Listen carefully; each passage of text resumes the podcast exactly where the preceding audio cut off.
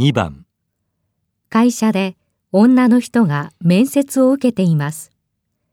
女の人が前の会社を辞めた理由は何ですか？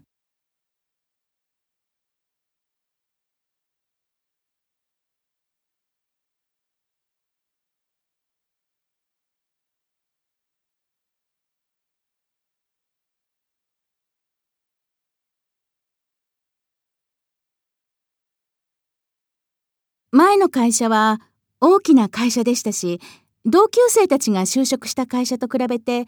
待遇はいい方でした。人間関係にも問題がなく勤めていたのですが、やはりやりがいという点で疑問を持つようになりました。その会社には長く勤めている女性が少なく、女性には責任のある仕事を任されることがあまりない会社だと感じ、辞めることを決心しました。私は働き続けることによって自分自身のスキルアップができて、男女の区別なく能力を発揮できるような場で働きたいと思っています。